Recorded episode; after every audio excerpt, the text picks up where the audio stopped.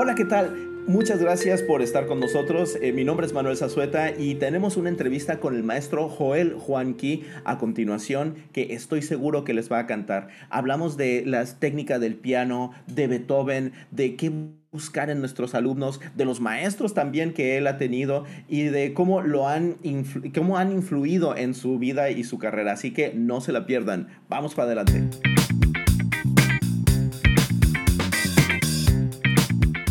Maestro Joel Juanqui.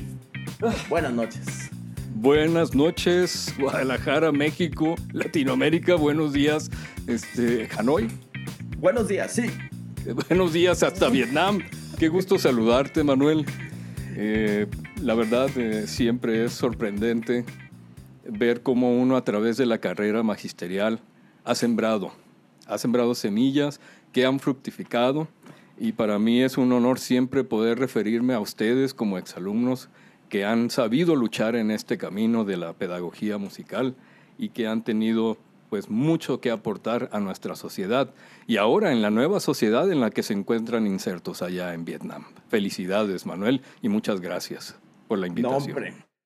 Muchas, muchas gracias eh, a, ti por, por, aceptar nuestra invitación y por, y por eso que dices, por de verdad eh, plantar esa, esa semilla, esas ganas de, de hacer música y hacer música de cualquier forma, no solamente frente al instrumento, sino frente a una, a una clase y, y buscar los vericuetos de todo el fenómeno musical, que no es solamente, pues no son solamente las notas, y yo creo que por eso este, me hice yo muy, pues, muy clavado de la armonía, contrapunto, de todo eso. Y de verdad me ayudó muchísimo a mí, o sea, todo lo que trabajábamos en mi formación como, como compositor y ahora como, pues, como maestro también de, de música.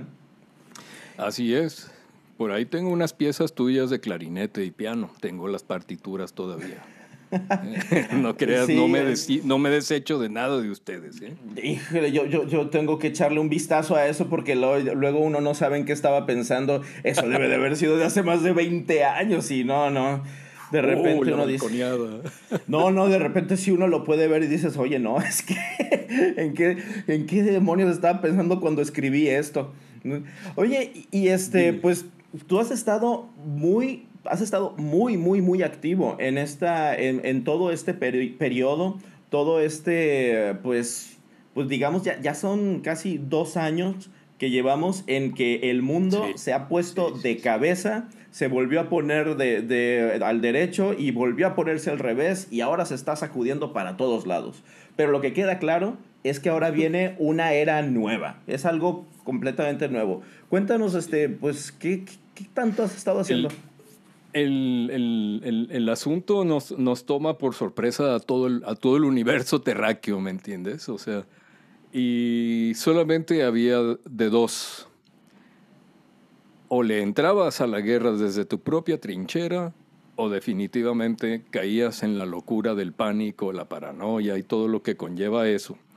Afortunadamente, desde esta trinchera donde está el piano, donde está el, pequeño estudio que tenemos aquí en casa, que es tuyo también, pudimos empezar a crear la posibilidad este, de eventos online, empezamos a hablar de conciertos privados, este, con boletaje privado también. Eh, todo, todo es posible eh, porque es, un, es el producto y el fruto de un trabajo, trabajo de muchos años. Mis alumnos comenzaron a tomar las clases online por necesidad propia y era un ejercicio que yo ya venía haciendo desde tiempo atrás gracias al uso de la tecnología. ¿no? Entonces, eh, pones en tu empeño todas tus posibilidades creativas de la pedagogía y la didáctica, en donde no solamente eh, la bienvenida para dar la, la recepción del trabajo evaluado en el piano, sino también algo muy importante, quedarse en casa requería distintos matices de aproximación al instrumento. También requería movilidad. Necesitábamos estirarnos, necesitábamos eh, apuntar a muchas direcciones fisiológicamente hablando, porque tampoco podías estar todo el tiempo encerrado y encerrado. Entonces necesitabas al menos hacer una secuencia de movimientos propios. nuestros alumnos han tenido que aprender que a la hora de sentarse al piano, no es solamente el atestiguar a través de una cámara el trabajo ¿no? que han realizado a través de una tarea. Como les he dicho desde el principio, rompan ese paradigma de que tienen que cumplir precisamente y quedar bien con el maestro para dar una lección de piano. O sea, mejor compártanme ustedes lo que tanto les agrada hacer a través del piano. Cuando tú requieres eso del alumno, aquel alumno que se sienta con la mano temblorosa porque el maestro, ya sabe, saca la chancla y empieza a decir cosas que no debe decir o, o, que no quiere escuchar el alumno. Lo que no quiere escuchar el alumno es que no está bien hecho. Pero hemos tenido que cambiar nuestras propias formas de enseñanza. Hemos tenido que aprender a leer la cara, la gesticulación, no solamente del rostro, sino del cuerpo, porque ante una palabra nuestra, el alumno reacciona de una manera específica. O sea, no podemos ser tan crueles como lo fuimos en un pasado. Yo me incluyo porque yo formé parte de una generación de maestros tradicionalistas donde la palabra del Magister Dixit era en un principio la obediencia absoluta. Y ya te estás riendo, ¿verdad? Ah, no, no, no, un, poco nomás. Yo me acuerdo de que había un látigo en tu estudio. ¿En serio? Sí, había un látigo, o al menos siempre, siempre hablábamos de él, de que él, estaba el látigo ahí y no estaba, o sea, no ah. había, o, sea, era un fuete. Decíamos, un fuete, sí, sí, sí. Era un fuete. Y ahí estaba. Pero, me lo había regalado un alumno chistoso que, que lo dejó aquí adrede como... E, eso era, era herencia del estilo de nuestra maestra Leonor Montijo, que en paz descanse, ¿no? Porque una vez en un, en un examen de piano, uno de los compañeros le llevó un látigo de, de, de caballería. Entonces la, la maestra le, pero era todo en, en, tono de sorna, de, de, broma, ¿no? O sea, sí, no porque yo, yo recuerdo cuando tú, cuando tú me, me, me tomaste a mí como, como alumno, cuando, yo tuve la, suerte, eh, tú tenías, vaya, yo creo que tú tenías 30 y algo años, más, o menos. Entonces, Una criatura, sí. la, la, verdad es que sí, o sea, traías esa, esa formación y decías, no, no, no, es que lo vamos a hacer así, es de tal forma, pero había algunos que teníamos la suerte de sentirnos motivados por ese tipo de, de, disciplina y ganas de querer sobresalir y hacer las cosas. Eh, y pues, pues sí es pero, pero también recuerdo que había un lado, eh, pues, eh, también estaba el lado suave de eso. Porque así como eras muy estricto y muy fuerte y todo, pero de todas formas estaba el lado paternalista, así como de que no, mira, mijito, vamos a hacerlo de esta forma. O qué, qué es lo que está pasando en tu vida también, porque como ahorita, como dices, ahorita tenemos una, una, una forma muy, tenemos que desarrollar una forma de poder observar a través de la cámara y de transmitir a través de oh, la cámara. en esa época también tenías que transmitir de un, a un nivel afectivo que, que, no te, que no permitiera que el alumno se hundiera en algún drama o en, alguna, en algún problema que tuviera o algo así. No, a ti te tocó ya una época de transición mía pedagógica que era entre las enseñanzas que había recibido de la maestra Leonor Montijo y del pedagogo Friedemann Kessler. Entonces, estaba yo en una mutación pedagógica, por así decir, en donde mi maestro, por un lado, nos, nos pedía encarecidamente que conociéramos profundamente al alumno para poder, para poder determinar qué tipos de obras le convenían tocar, a pesar de tener que someternos a un programa de estudios que obligaba que el alumno tenía que estudiar bueno, Bach es una dulzura estudiarlo, pero obras en específico, pero... Y por el otro lado, lo reacio de la disciplina de Leonor Montijo, de que a través del proceso artesanal de la repetición, nosotros teníamos que lograr la, la supuesta perfección de, de, la ejecución pianística. Sí. Pero ¿qué caso tiene, Manuel? Perdón que te interrumpa. ¿Qué caso tiene ir en busca de una perfección si lo que estás viviendo no es saber hacia dónde apunta la barca que acaba de zarpar. No sabes cuál es el destino y el muelle, ¿me entiendes? Pareciese que el único destino que teníamos era el de cumplir el programa, tocar el recital de memoria, no equivocarse, intentar hacer un poco de música y quedar bien, ¿me entiendes? Yo creo que la edad también me ha permitido este, generar no solamente un ambiente pedagógico, sino también empujar en las vidas de cada uno de mis alumnos la creación de un entorno filosófico que le permita preguntarse, replantearse las cosas que hace, por qué las hace, para qué las hace realmente. ¿Por qué vas a tocar? ¿Por qué te gusta tocar esta obra? ¿Por qué deseas tocar aquello? No, pues es que yo ando buscando la fama y yo quiero ser un concertista famoso. Me encanta que pienses así. O sea, porque finalmente el anzuelo lo tiró muy lejos. ¿De acuerdo? Sí. Eh, él ya tiene como ya un proyecto de vida formado. Los otros, hay otros que dicen, no, bueno, yo quiero aprender a enseñar. Entonces la cátedra está encaminada a eso. Pero discretamente a cada uno de mis alumnos ya les he enseñado los primeros albores de lo que pudiese ser la pedagogía pianística. O sea, ellos se tienen que dar cuenta cómo les enseño para que ellos se conozcan a sí mismos, conozcan las capacidades que tienen a través de toda la biomecánica de su cuerpo para generar eso que llamamos conciencia sensorial. Por supuesto. Ah, entonces estoy hablando de Dalcroce, ¿o qué?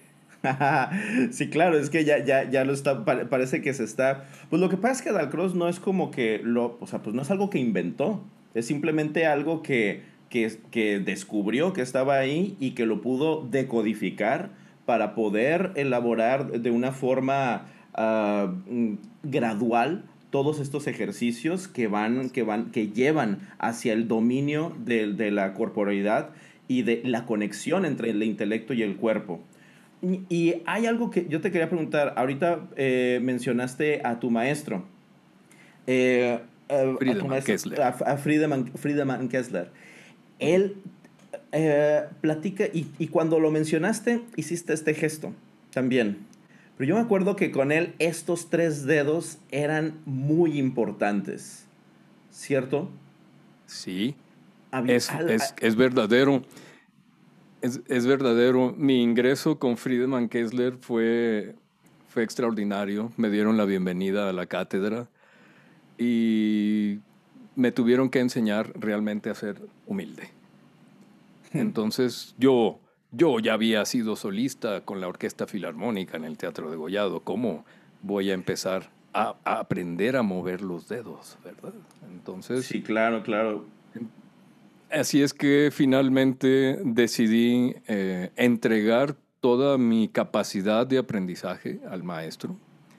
Y estos tres dedos los, los empiezan pero no solamente son tres dedos, hay algo más. Ellos utilizan un método que se llama primeras lecciones de piano del compositor, del autor Fritz Emmons. ¿De acuerdo? Sí compone algunas piezas en eso. Fritz Emmons.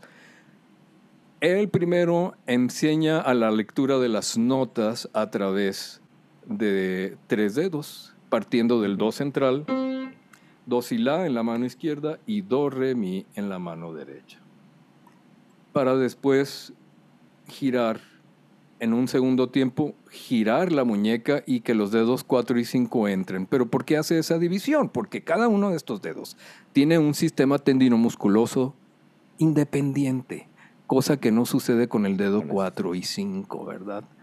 Entonces, Ahí vemos algunos métodos de piano que incluyen los cinco dedos del principio y están los chamacos, todos los adultos, los que quieran parando los dedos con una tensión tremenda, ¿no?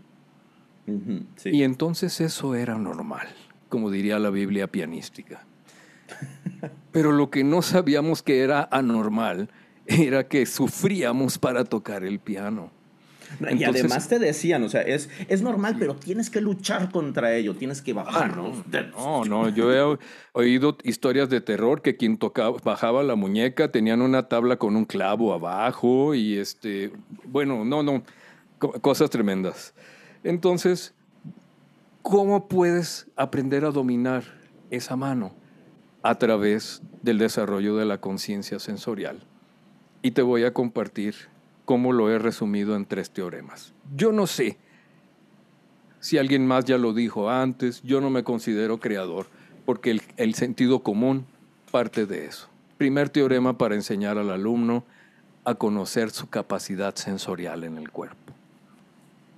Veo lo que siento y siento lo que veo. ¿De acuerdo? O sea, cuando tú tocas Sientes que descargaste el peso del brazo, que apoyaste bien y no existe ningún ápice de tensión en tu forma de tocar el piano.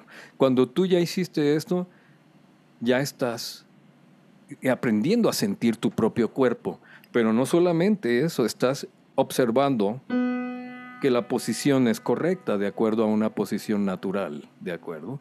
Entonces ese es el primer teorema, veo lo que siento, y siento lo que veo, porque además de sentir, estás observando que está bien hecho.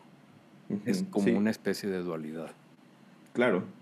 El segundo teorema es cuando vas a levantar los ojos a la partitura y vas a decir,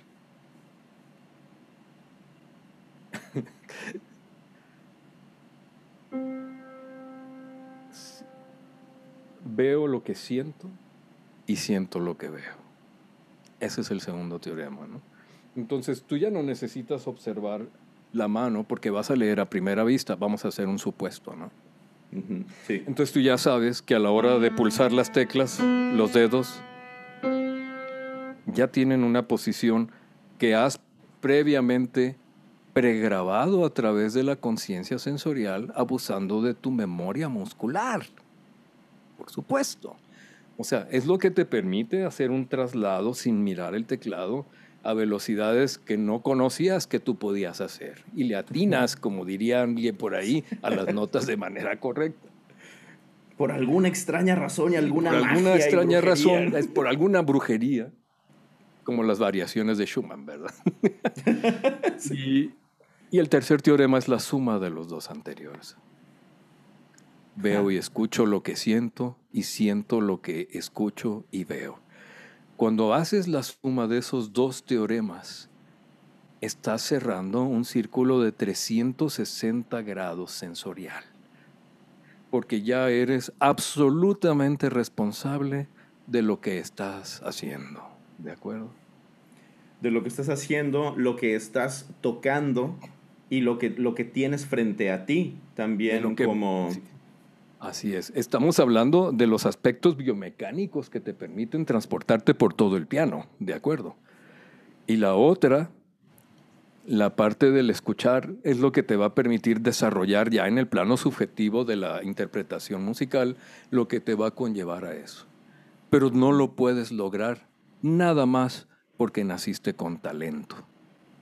El talento te va a ayudar a empujar definitivamente a conformarte como el artista individual, irrepetible, independiente de todo el resto de la humanidad. Pero debe de haber un trabajo de coaching, por así decirlo, como cuando un atleta se prepara para ir a las Olimpiadas.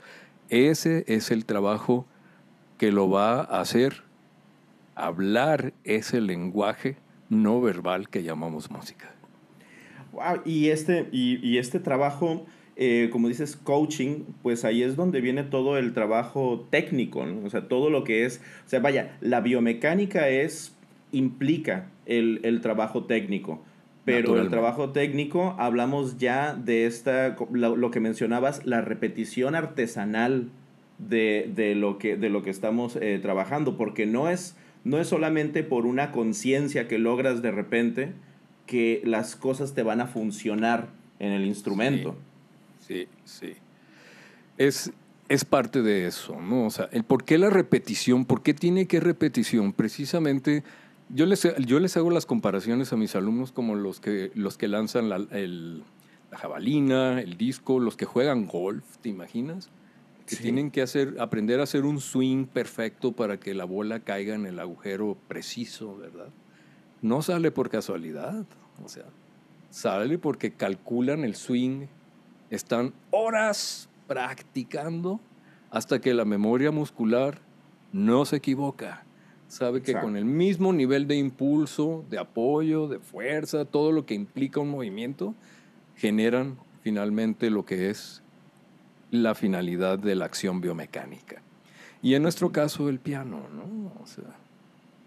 Sí, sí, o sea que siempre estamos, tenemos que estar muy conscientes de lo que está sucediendo para poder lanzar el sonido y además transmitir a través del sonido porque estamos, o sea, no, estamos transmitiendo por la palabra, no es, el, no es la interacción con, con, los demás o con, o vaya, no les estamos aventando una pelota. Nuestra pelota es lo más metafórico e intangible que puede haber, que es el sonido.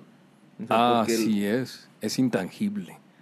Lo percibimos por obra milagrosa del, del oído, ¿no? sí, claro siempre digo intangible y después me quiero frenar porque digo, bueno, es que el sonido pues sí es, o sea, sí lo percibimos, ¿no? No, no es de que sea algo así, pero vaya, no lo tenemos así como una cosa que podamos... No se toca, por eso es intangible, porque no se toca. Sí, exacto. Viaja en el aire, claro. Así es. Pues eh, eso, eso es de la gran parte que hemos estado haciendo en, en, la, en, en esta época de pandemia, cuidándonos lo más que, que podemos este, reinventando nuestras metodologías para la enseñanza, porque definitivamente no estábamos preparados para algo similar, especialmente cuando de manera tradicional la enseñanza de un instrumento musical debe ser absolutamente presencial. Pues fíjate que a través, este, este es mi instrumento de, de transmisión, un celular, lo pongo aquí, lo recargo aquí en la parte donde se determina el teclado, donde se descansa. Enseño a mis alumnos a acomodarlo y se ha convertido en la herramienta más poderosa de enseñanza de la técnica pianística. Desde ese ángulo, la cámara percibe todas las posibles deficiencias que un alumno presenta en el proceso del aprendizaje. Entonces, ha sido mucho más este, preciso enseñar al menos ese punto a las clases presenciales, bueno, en, alumnos principiantes sí es, necesario que haya un par de clases presenciales por ahí pero las instituciones ahorita tienen que replantear esa posibilidad. Todavía el semestre pasado solamente iba un día a la semana a dar clases presenciales, previa agenda, ¿de acuerdo? De alumnos. Y solamente los que estaban preparados para, para recibir la clase se presentaron. Y esto nos da pie a que las tecnologías permitirán en, este futuro, no es un futuro, es un, ya lo estamos viviendo, o sea, en que la enseñanza de la música, por decirlo así, y cualquier otra carrera será de manera híbrida, en algunos casos. En los casos de la medicina, bueno, no vas a diseccionar un cadáver a través de la cámara, ¿me entiendes? Tendrías que hacerlo a través de un robot y cosas así, mucho más sofisticadas que dudo lo tengamos ahorita ya aquí en, nuestro país. Exacto, pero, son cosas que se tienen que vislumbrar y que tenemos que empezar a, pues, a, a considerar. Fíjate que es considerar y entender. Sí. Porque también nosotros tenemos esa capacidad de ser razón y decir, no se puede, no quiero, el no, en la negación absoluta es el primer freno que tenemos, definitivamente. Y en el campo de la enseñanza, yo sugiero en lo personal que no debe ser una condicionante, mucho menos una constante. Tenemos que comprender que nos encontramos frente a una nueva realidad que no va a cambiar en muchos años. Los que estén pensando que la pandemia se acaba en seis meses, olvídenlo. Esto va a durar hasta que se diluya por, por, forma natural. pero hay que saber sacarle provecho a todas las posibilidades. Fácil no lo es. No, pero nuestra capacidad, eh, ¿cómo le dicen a esa palabreja? Que me, no creas que me cae también. Resiliencia. Ah. No estoy si sea resiliencia. Yo creo que más que resiliencia es tu propia capacidad de sobrevivencia y tu propio ímpetu a seguir adelante, ¿verdad? sí. Eso es lo que nos permite. Y las clases están plagadas de motivación para que nuestros alumnos sean exitosos, aún desde sus casas.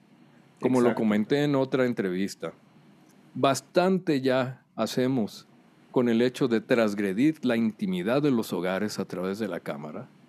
Este, vaya, es que no sabes dónde va a estar el alumno sentado, ¿verdad? No, no, de verdad no sabes y tienes que... no, no, sabes que, con qué te vas a encontrar, qué vas a escuchar además dentro de su ambiente familiar. Sí, sí, sí, exactamente. No sabes si quienes están en el entorno están cooperando para que la clase del instrumento sea exitosa, realmente.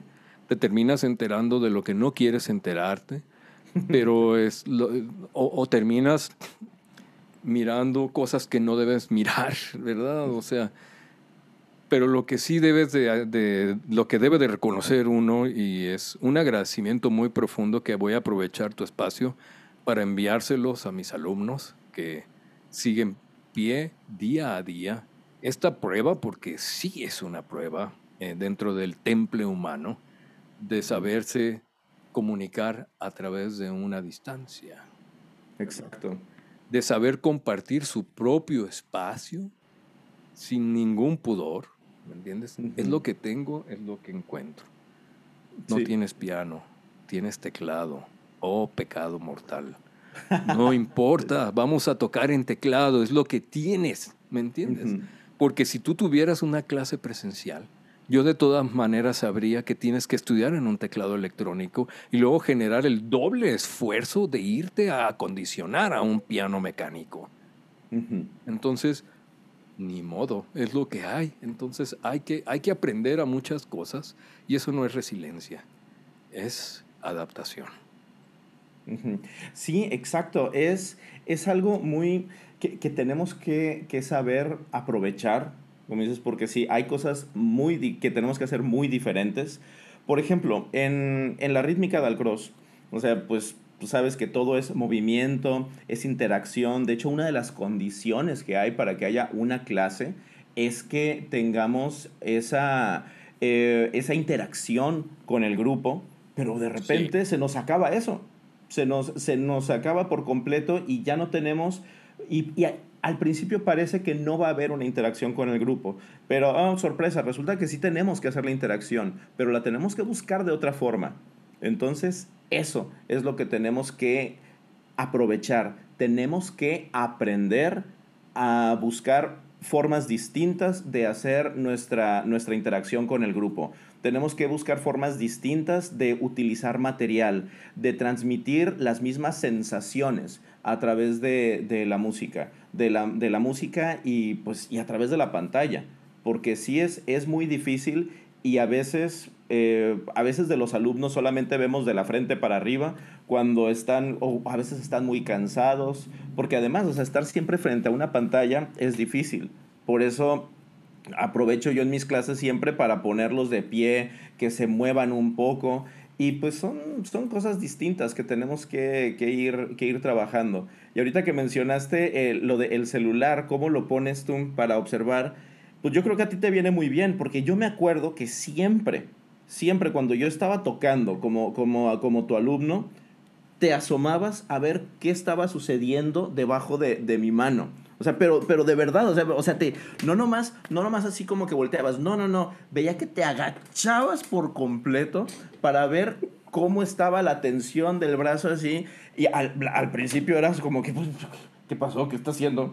Pero pues veías que estabas... Estaba buscando la perfección en, tu, en tus movimientos. Eso era lo que estaba buscando. sí me ponía en cuclillas en el piso, ¿verdad? Y me asomaba.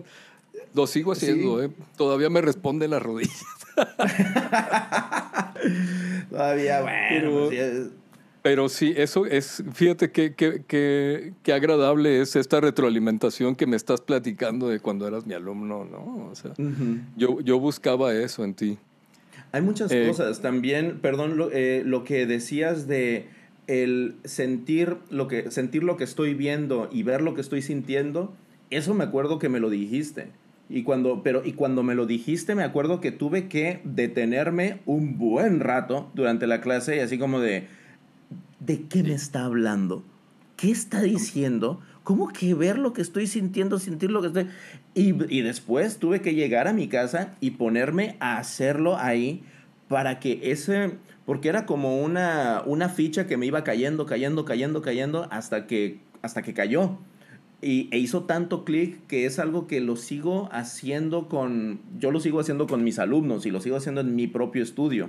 O sea, siempre tratar de, de ir observando lo que estoy sintiendo eh, y hacer ese, ese círculo de, de propia retroalimentación.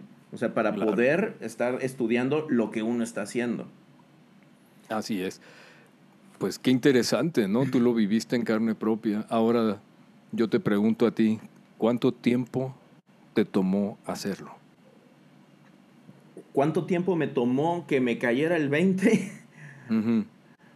Eh, pues yo creo que todavía estoy haciendo progresos hacia que me caiga el 20.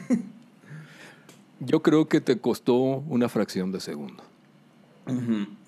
Creo que, o sea, siempre voy a hacer progresos hacia eso pero creo que en el momento en el que lo dijiste, o sea, es algo que tienes que hacer y lo haces inmediatamente, porque tienes tu mano ahí y de repente dices, ah, o sea, tengo que ver. Fue el momento donde pude agarrarme del piano, como era es. Otra, otra frase que también utilizo muchísimo con, con, mis alumnos ahora, agarrarse del instrumento, porque no estás solamente, no estás tocando hacia, no estás, toca, no estás sumiendo las teclas, estás tocando hacia el piano, lo estás de verdad llevando hacia ti. Así pues es. Me da mucho gusto escucharte eso, porque estos conceptos son producto de la continua investigación de sí mismo. Quiero decirte que te he stalkeado, te he estado siguiendo en tus videos y te he visto tocar. Ay, Dios. Entonces, cuando te vi tocar, me sentí muy orgulloso de ti. Te felicito. Bravo, esos son cebollazos. Tú empezaste con los cebollazos, ahora yo te los recuerdo. muchas gracias, muchas gracias. Hay que hacer una pausa. Hay que hacer una, pausa, pero yo ya es que yo quiero más bien que hablemos un poco de, esto de... Eh, porque tienes ahí una partitura frente a ti con el nombre de un compositor que yo sé que es que es tu favorito, que es... ¿Y por qué, eh, y además, es más, yo me acuerdo que cuando yo dije que yo quería tomar clases contigo fue porque escuché cuando tocaste El Emperador, sí fue El Emperador, ah. con, la, con la Filarmónica de, Jalisco. Seguramente. Y, este, y, Beethoven ha, ha, tenido una, una gran, un, un, papel importante dentro de tu carrera también, porque lo conoces bien, lo has estudiado, entonces... Híjole, ¿qué, qué, qué aseveraciones tan peligrosas, lo conoces bien y lo has estudiado. Fíjate que te voy a contestar eso con una anécdota que mi maestro Friedemann Kessler nos compartió una vez a sus alumnos aquí en Guadalajara. Me contó que él, junto con cuatro compañeros suyos, eran cinco entonces los discípulos de su maestro de piano y estaban rodeando el lecho mortuorio. El maestro ya estaba en sus estertores ¿no? de muerte. Dice que recuerda perfectamente que se levanta, se yergue de la cama y dice, ah, ya recordé, en el compás número 35 de la sonata opus 1 de Brahms se resuelve así, ya sabes, ¿no? Y todos los, los alumnos tomando nota, fue la última clase. y dijo la última palabra y falleció. wow. Es, es, ese tipo de cosas, dices tú, terminaré de, de entender Beethoven. O sea, híjole, ¿cómo me voy a aproximar a Beethoven? Hace dos años me operaron la rodilla derecha. Y en la convalecencia justamente hice todo lo contrario. El doctor me dijo que debería de reposar. Al tercer día ya estaba pisando el pedal del piano, ¿verdad?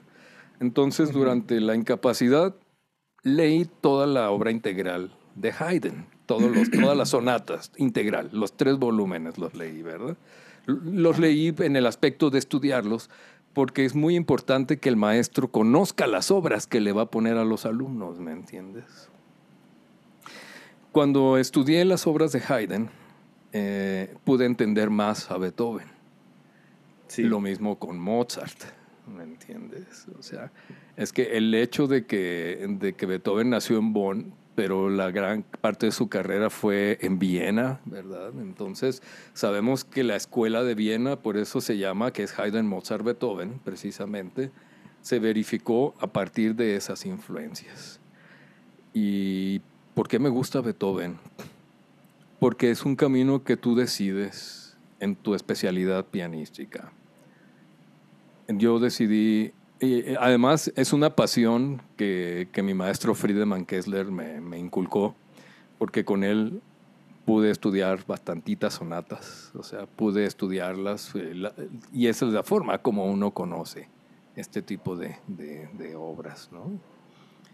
Y, y pues es un estilo que finalmente con la edad terminas aceptando como parte de tu vida. Beethoven para mí es el poeta que une el mundo de la antigüedad con el mundo del clasicismo moderno, por así decirlo, en su momento, porque trajo innovaciones, trajo el producto de su propia rebeldía, que fue una herencia absoluta de la forma como se, se crió desde la infancia. Tuvo una infancia dura, nada, nada feliz, pero que le ayudó a inculcarse una disciplina muy especial y que lo conformó en el, en el, en el, en el mensajero, por así decirlo, de, de, una nueva esperanza musical para la humanidad.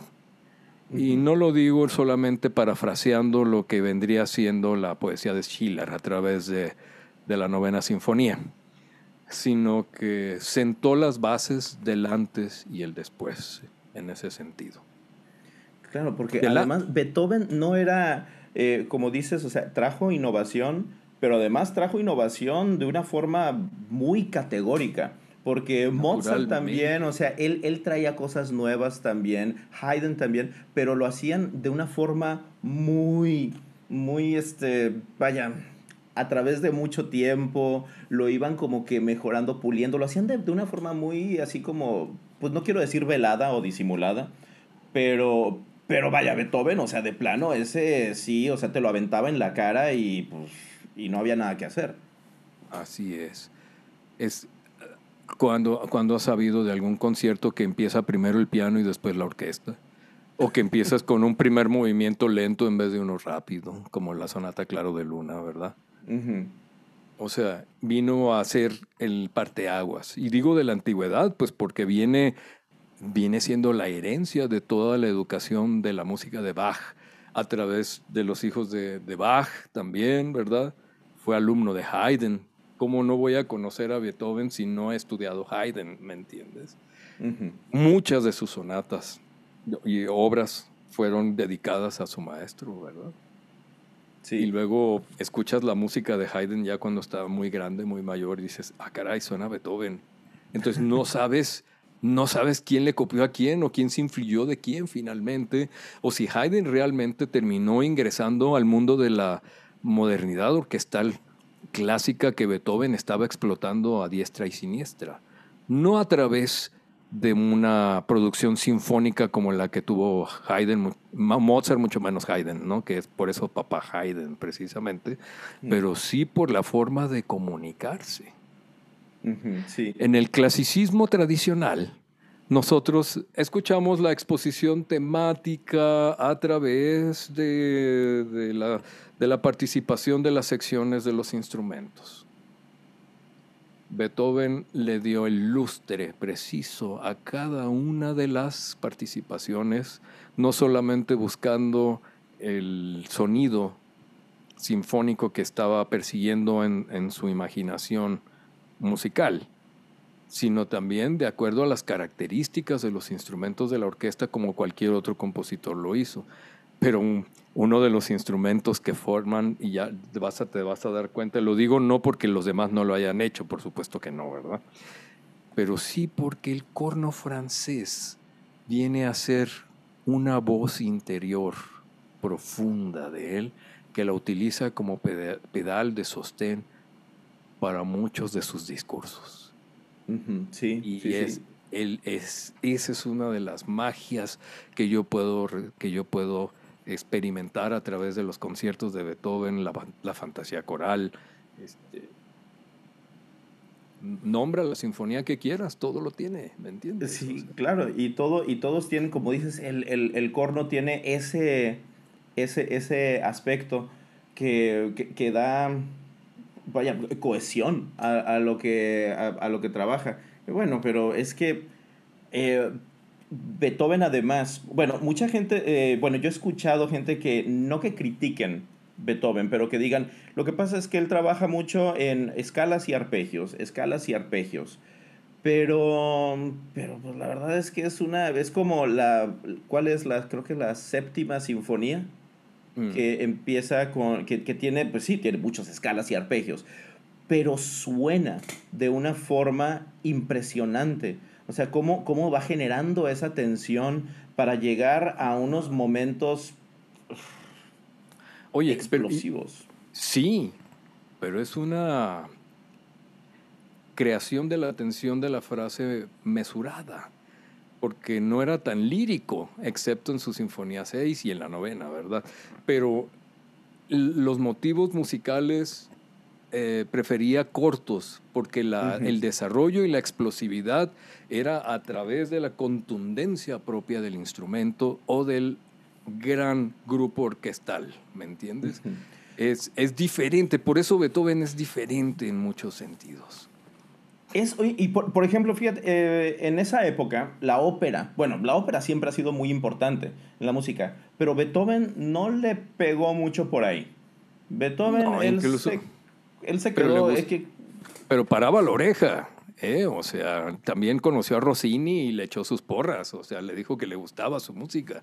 O sea, fue Beethoven, Beethoven le tocó vivir muchas cosas, en lo histórico, en lo cultural, en lo social, en lo revolucionario, en lo idealista también. Sí. Sí, pues tenía todo el asunto este que tuvo con, con Napoleón. y mucho en el ideal la Sinfonía 3, por ejemplo, ¿no? las variaciones heroicas para piano. Este, pero es, eso es lo que, lo que te puedo decir, por qué me ata Beethoven. Yo me siento identificado en Beethoven por la forma como lleva ese camino poético a través de la música. Creo, creo que en su momento puedo llegar a tener la capacidad de hablar a través de su obra. Puedo, puedo, puedo yo aspirar a ello, ¿me entiendes? O sea, porque cuando yo toco Beethoven es una aspiración, es, es llegar a, querer, querer lograr ese canal de comunicación que él tuvo, ¿no? Entonces, yo creo mi propia historia a través de la música que está escrita en las partituras. Eso es fundamental y es, es parte de lo que también mi maestra Ala von Buch trabajó muchísimo, ¿no? que por cierto acaba de ser su no, nonagésimo cumpleaños, cumplió 90 años y este, está, estamos celebrando su que sigue con vida. ¡Wow! No, no, no sabía que seguía con vida la maestra. Sí, sí, Ya, es, así ha sido la vida, ¿me entiendes? Así, así. Qué, pues qué, qué genial. Oye, ¿y qué, qué partitura tienes ahí de, de Beethoven? Pues es una partitura equivocada, la saqué porque finalmente he decidido, he decidido retomar el piano, porque eso sí tengo que decírtelo, la pandemia no me ha dejado estudiar como yo quisiera, por el trabajo que se me duplicó. Bendito sea Dios, este, mis alumnos de la escuela son muy demandantes, pero por la tarde también atiendo a mis alumnos particulares, entonces con la pandemia surgió un, algo inesperado, ¿verdad? Llené mi agenda demasiado y pues no puedo molestar a los vecinos tocando a, altas horas de la noche aquí y, terminé estudiando a cuentagotas realmente. Pero puedo enseñarte una partitura de mi infancia. Permíteme un segundo. Claro que sí, muchas gracias. La, la tengo en esta bolsa de plástico. Wow. No, pues sí es. Es la, es la sonata Claro de Luna. Y este. Ve nada más cómo está. Pareciera que soy. pareciera que nací en el siglo pasado. pareciera nomás. Esta, esta partitura la estudié cuando tenía seis años, por petición de mi papá. Entonces, mi maestro Tomás Esquer eh, fue el encargado allá en Culiacán. Yo soy originario de Culiacán, Sinaloa. Sinaloa. y este, sí. No sé si me permites tocar en tu. Por pero por favor, si yo te lo iba a pedir. Oye, pero espérate, alto. ¿Seis años? Seis, años, de edad, de edad, sí. Seis años de edad tenía. Yo empecé a tocar el piano a los cuatro años. Pregunta obligatoria, ¿no? O sea, ¿cuándo empezaste? A los cuatro. Y empecé a tocar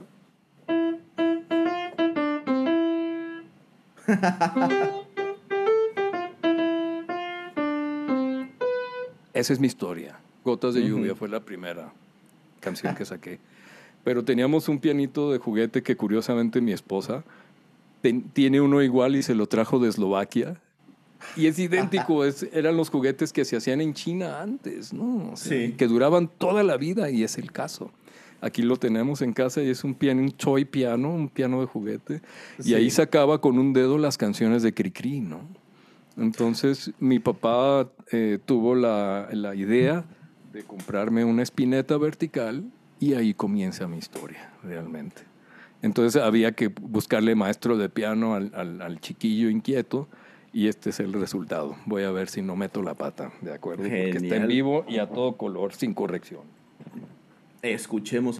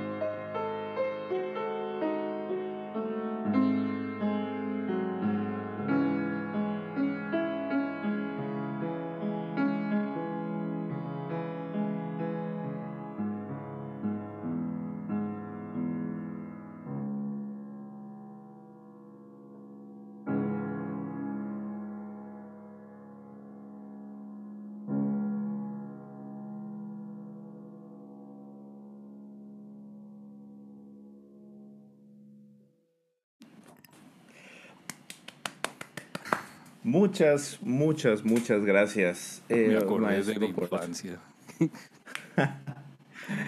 Me Creo que poca gente puede decir eso. Creo que poca gente puede decir eso. Tocar, claro, de Luna o escucharle decir, me acordé de mi infancia. Pero qué, qué, qué, qué belleza de, de, partitura y qué, qué, belleza de interpretación, de verdad. Muchas gracias. Gracias, Manuel. Porque ese, ese, ese destacar de voces, porque además, o sea, eso es algo que a mí me, me encanta de, de, de, esta, de esta sonata, de este movimiento de sonata, que parece que es como una un, un, lago que está enorme y de repente hay cosas que salen y vienen y después vemos que va por abajo y vuelve a salir. O sea, es de verdad, eh, es, es, a mí me encanta. Sí, yo comparto tu idea de, de, esa, de ese lago y para mí es nocturno, o sea, es un lago en la noche. eso es lo que yo pienso, ¿no? Porque cuando empieza el adagio sostenuto es cuando, cuando empujas la barca y se va por propia inercia así en, ese, en ese buscar en, el destino, ¿verdad? En la vida, así es. Me encanta. Y también es, es, una de las piezas favoritas también de mi esposa, así que estoy seguro de que ella estará muy contenta de haberlo escuchado. Gracias.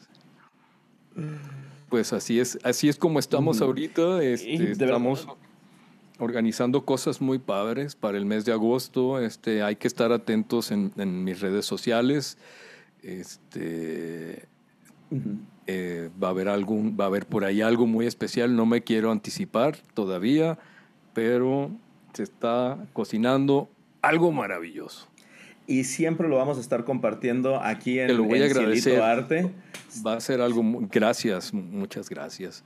Yo creo que siempre la plataforma de ustedes ha logrado, ha logrado grandes, grandes éxitos, grandes cosas, grandes propuestas a través de todo lo que Cielito Arte ha estado, ha estado publicando en todos los aspectos, no solamente en el aspecto del croce, sino también en el, en el aspecto de la promoción eh, de distintos artistas, de distintos maestros. Creo que gracias a personas como ustedes que de una forma desinteresada, han, podido concretar proyectos y han podido continuar en el rubro de la educación a pesar de los pesares y a pesar de las distancias también, que eso es muy importante mencionar. Muchas gracias. Pues mira, es, es gracias al, al, apoyo de toda, la, de, toda la comunidad que nos, que nos va siguiendo y también el empuje de, pues, de, de, nuestra directora también, mi esposa Fabiola Rodea, que ella lo, lo lleva adelante, siempre está buscando cosas nuevas, está viendo qué es lo que, parando oreja también y viendo, viendo qué es lo, lo, que, lo que está, lo que se necesita ahorita, lo que podría funcionar. Y la verdad es que creo que eso nos ha, nos ha ayudado mucho, la visión que ella, que ella ha logrado consolidar de, de, esto. Y de verdad, pues gracias también a, a, maestros como, como tú que nos, que nos que, que, nos ayudan con su, con su presencia, con sus recomendaciones también, porque es algo yo creo que muy, muy importante, o sea, que se vea el trabajo de, de maestros como, como ustedes y también el trabajo de, de, gente que está, que está empezando también, como instrumentistas, como, como músicos, también como maestros. Y hablando de eso, tú tienes, eh, ah, me estabas comentando de un libro que se hizo en donde estaban compartiendo qué era lo que estaban haciendo los músicos, bueno, no los músicos, ¿no? Que estaban haciendo artistas durante, la, durante esta época de pandemia, ¿no? Ah, sí, fíjate que este, recibí una, una invitación a participar. Este, este libro este, es producto de, de, instituciones, ¿verdad? De Grupo Conexión, que está confabulado con la Universidad de Guadalajara, con Cultura UDG y con este, la Universidad Autónoma de Nuevo León. Se hizo un, un catálogo muy interesante que se llama Creadores en Aislamiento es la voz de un grupo importante de artistas iberoamericanos que, han, este, que hemos dejado una especie de testimonio que hacemos desde nuestra trinchera. Se puede, eh, creo, visitar en, PDF. Por ahí este, en algún momento voy a compartirles el enlace para que lo, lo, Genial, y lo dejaremos aquí en los, en los comentarios de, de, de, la entrevista también. Oye, y hablando de comentarios, nomás déjame decirte que te mandan saludos José Carlos Santillán, Lupita Vega, saludos. Gabor Johannes Mosolov. Ah, mira, pues, esto, pues saludos, señora Lupita, Rosita Zamora, Ana Julia. Tenemos un montón de, gente que, que, está, que, que está eh, mandando saludos a alguien que se apellida Piano, Patricia Piano, Alejandro, Alejandro, ah. eh, Alejandro L. Eh, López, este, de verdad, un gran saludo también. Ah, uy, Alex, ¿qué tal? eh? Alex. Puros exalumnos. Sí, sí, sí. Pero sí tenemos aquí muchos, muchos saludos que están dejando. Yo no, puedo ver los saludos, estoy dentro de la entrevista contigo en Zoom. Y este, pues agradezco que, que se hayan conectado todos, ¿verdad? Ah, no sé si, si quieres abordar otro tema. No, pues te quería, este, nos enseñaste la, no, no nos enseñaste la foto donde estás ah, en, perdón, el libro. La, la, foto, la foto. Si yo decía aquí mientras estabas buscando y, y ya, ya, ya, porque sí había. Hay, hay, hay, hay cosas hay testimonios impresionantes, pero esta, esta foto la, me, la tomó aquí en la eh. trinchera. Eso es todo, señores. Ahí está. Está en la página 204. Este, luego les comparto el enlace para que lo puedan ver. Con mucho gusto. Muchas gracias. La, foto la tomó un gran amigo, Juan Francisco Gutiérrez Cedillo. Le enviamos un saludo. Desinteresadamente vino con su cámara a, a tratar de lograr algo con, con, esta humanidad que está aquí enfrente dialogizando contigo. y es, es, un libro muy interesante, este, muy interesante. ¿Qué más hice? Pues Pude dar este, una masterclass de piano en, para la Universidad de Guadalajara en, esta nueva carrera de licenciatura que se abrió en Autlán, allá en el Grullo, Jalisco, por allá. Eh, saludos hasta Autlán también. Saludos hasta Autlán, seguramente por ahí hay algunos conectados. Y este, eh, también tengo que decirte que, que pues han sucedido muchas cosas, ¿no? Entonces no solamente la alegría de la música, también las pérdidas familiares y de amigos han sido notorias, muy cercanas. Manuel, estamos hermanados este, contigo, sabemos este, que todos hemos tenido algo por ahí que, que, hablar de la pandemia también.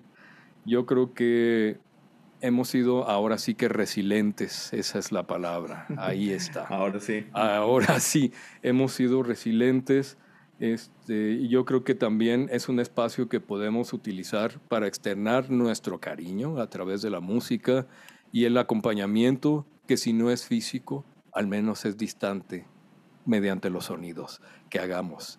Entonces, hemos hecho este, al respecto, eh, pues, homenajes al sector salud, al sector magisterial, al Día de las Madres, al Día del Padre, hemos hecho bohemias, hemos tocado, hemos hecho muchas cosas.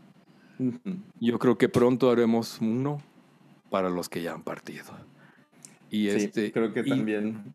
Es, es porque, porque mientras nosotros estemos con vida, perpetuaremos la memoria de todos ellos también.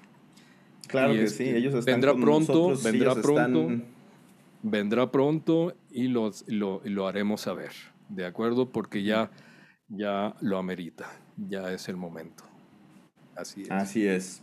Así es, de verdad, pues muchísimas gracias, eh, muchísimas gracias maestro por, por, todo lo que nos, por todo lo que nos enseñaste hoy, todo lo que nos has estado enseñando durante todos estos años y lo que seguramente vamos a seguir aprendiendo en, en adelante. Y muchas, muchas gracias por esta plática tan, tan cándida, tan llena de, de vaya, pues de, de, de cosas, cosas diferentes. De todo, sí. Y, la verdad es que a mí me gustaría seguir hablando, pero sí, es, hay, hay muchísimas cosas de las que creo que podría, podríamos seguir hablando, pero pues ya lo tendríamos que dejar para otra ocasión. Pero de verdad, muchas, muchas gracias por haber estado con nosotros.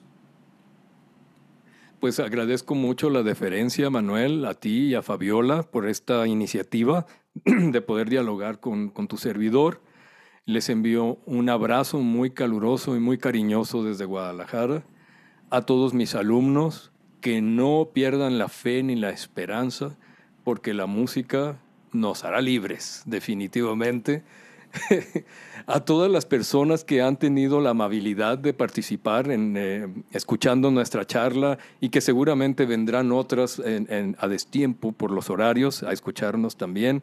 Les enviamos un cordial saludo y a todos los que te siguen, a todos los que le siguen, a todos tus followers que tienes en tus redes sociales, un abrazo muy afectuoso y muy cariñoso. Muchísimas gracias, Manuel, por, por la deferencia.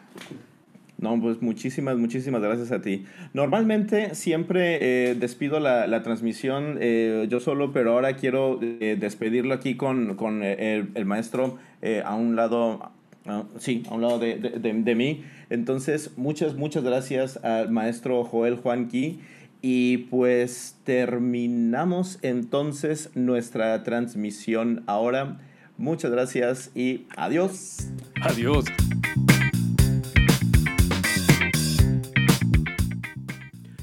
Espero que de verdad hayan disfrutado esta entrevista. Yo disfruté muchísimo platicar con mi, con mi maestro y darme cuenta de que uno puede seguir aprendiendo todo el tiempo, de que además te das cuenta de, las cosas, de muchas de las cosas que tienes ahorita y dices, ah, mira, de ahí fue donde lo saqué, ahí fue donde aprendí eso que ya que tengo tan arraigado y cómo, cómo, lo vas revisitando a través de los años y cómo lo puedes ver desde otra perspectiva también. Bueno, pues muchísimas gracias por haber estado escuchando y esperamos que lo hagan en una próxima ocasión. Desde Silito Arte, muchísimas gracias. Yo soy Manuel Zazueta y hasta la próxima.